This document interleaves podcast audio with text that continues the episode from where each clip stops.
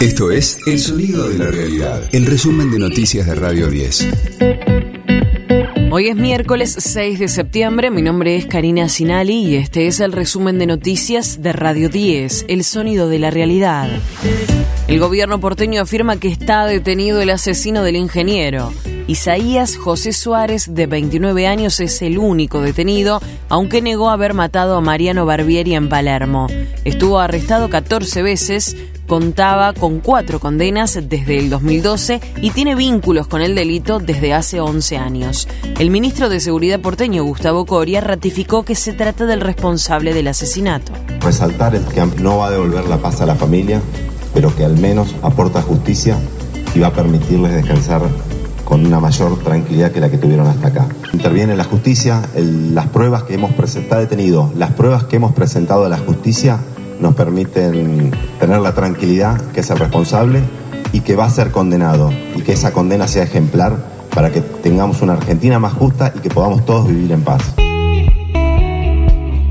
El gobierno congelará las tarifas de luz y gas hasta noviembre será para usuarios residenciales, según lo anunció el ministro de Economía Sergio Massa. La medida va en línea con el programa de fortalecimiento de la actividad económica y con el objetivo de reducir la inflación. También se firmó un acuerdo para congelar por 60 días los precios de los automóviles. De lunes a viernes, desde las 6, escucha a Gustavo Silvestre. Mañana Silvestre. En Radio 10.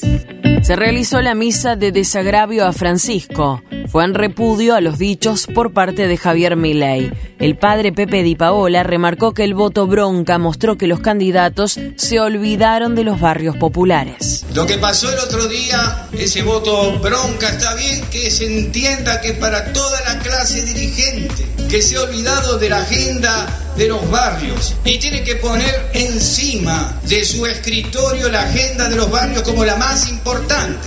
Seguridad que tiene que ver con el trabajo, que tiene que ver con una mejor educación y salud que ya tenemos y tantas cosas más. Preguntar a la gente de los barrios y no perderse en discusiones que no tienen nada que ver con nuestra tierra argentina y menos con nuestros barrios populares. Pero también nosotros tenemos que pensar, después de tanto, todas aquellas cosas que hoy tenemos y que Toto y yo somos testigos que en el 2001 aquí no había.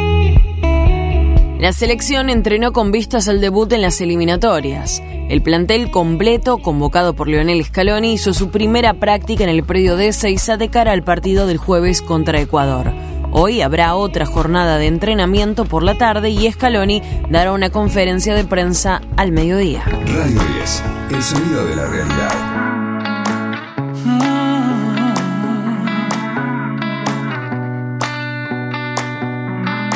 Diego Torres se siente mejor que ayer en su nuevo single. Me caí y de tanto caer me aprendí que en la vida es normal tropezar, que no siempre se puede ganar. El cantante lanzó la canción acompañada por un videoclip dirigido por Diego Penskins y la colaboración actoral de Miguel Ángel Rodríguez y Martín Garabal. El tema fue compuesto por Torres, Carlos Santander, Luis Salazar y Juan Manuel Frías Braza, quienes también hicieron de productores. Hoy soy mejor que ayer. Se edita en medio de la gira que está haciendo por Perú y que luego seguirá por Estados Unidos. Entre ambos tramos se presentará el 7 de octubre en Córdoba y cerrará el año el 2 y 3 de diciembre en el Movistar Arena de Buenos Aires. Este fue el diario del miércoles 6 de septiembre de Radio 10, El sonido de la realidad.